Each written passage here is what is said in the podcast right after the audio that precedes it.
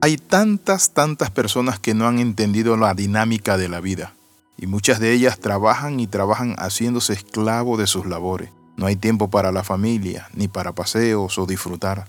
Solo se dedican a hacer dinero en su juventud para dárselo a los médicos en su senectud. ¿Es usted uno de ellos? Bienvenido al devocional titulado Esclavos del Trabajo. ¿Será que Dios hizo el trabajo para que nos esclavizara? La Biblia nos dice a nosotros de la siguiente manera. En Eclesiastés capítulo 4, verso 6. Más vale un puño lleno con descanso que ambos puños llenos con trabajo y aflicción de espíritu. Cuando la Biblia nos habla acerca de un puño lleno con descanso, no está hablando de la labor, que mejor es trabajar, pero ¿saben qué? Descansar también. Hay que alternar, hay que disfrutar, que tener ambos puños llenos con trabajo, afanes, ansiedades, enfermedades y aflicción de espíritu. La aflicción de espíritu, ¿qué es? es que por más que un hombre logre ganar, alcanzar y alcanzar, ¿saben qué? Así mismo como sube, baja. Elon Musk, el hombre más rico hace un tiempo atrás, unos meses atrás. ¿Saben cuánto perdió? 200 mil millones de dólares. Increíble. Es una cantidad que usted no se imagina. Él es el creador de los autos de Tesla y es el que acaba de comprar Twitter. Pero ¿saben qué? Por más que se afane el hombre, no puede tener la paz pensando que con el dinero lo va a alcanzar todo. Por eso en 1 Timoteo capítulo 6 versículo 7 el apóstol San Pablo aconsejaba lo siguiente, a los ricos de este mundo, mándales que no sean arrogantes ni pongan su esperanza en la riqueza, que son tan inseguras, sino que la pongan en Dios, que nos provee de todo en abundancia para que lo disfrutemos. Quizás usted es una persona muy trabajadora y se confunde entre el trabajo y el afán, la ansiedad y la avaricia, porque ese es un elemento interesante, la avaricia. Hay gente que quiere más y más y más. Quizás usted, Dios le ha bendecido y no se toma el tiempo para irse a un viaje al rancho o a otro país. No se toma usted un tiempo para disfrutar con su familia, con su esposa, con sus hijos, salir, ir a un centro comercial, comerse un buen helado, disfrutar con la familia. El significado de la palabra disfrutar, que dice la Biblia que Dios nos ha dado todas las cosas para que las disfrutemos, no para que las cosas nos disfruten a nosotros. Se define en el diccionario de la Real Academia Española como percibir o gozar los productos y utilidades de algo.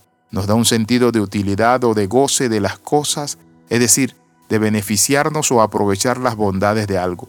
Pero cuando tenemos que relacionar la palabra disfrutar con el concepto de la vida, y en especial con la vida cristiana surgen preguntas que nos inquietan. ¿Y cuáles son estas?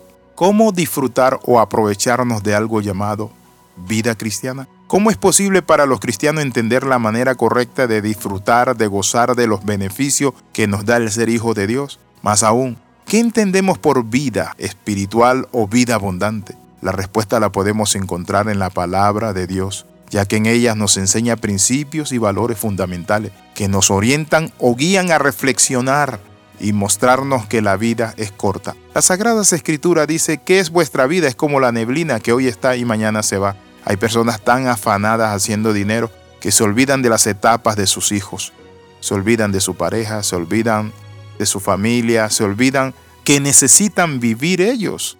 No solo es dinero, dinero, empresa, trabajo, afanes y ansiedades, por eso es claro el texto cuando dice, más vale un puño con descanso que los dos puños llenos con aflicción de espíritu, con enfermedades y con tristeza.